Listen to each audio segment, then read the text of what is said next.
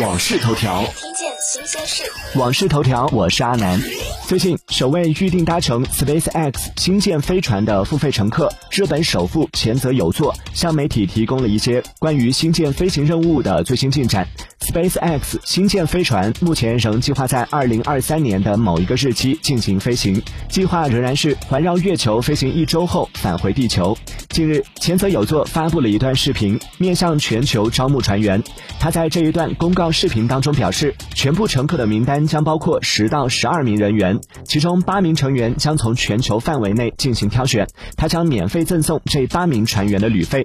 早在二零一八年首次宣布这项任务时，前泽有作就表示，他将邀请六到八位艺术家与他一起担任宇航员，以激发他们在此次飞行经历的基础上创作艺术。据悉，本次招募的报名截止时间是三月十四号，然后进入筛选环节，并于三月二十一号结束。申请者需要在三月二十一号之前完成某一项任务，然后在线进行面试环节，最后还有最终面试和体检将会在五月底进行。及在线等电台主持人到底算不算艺术家？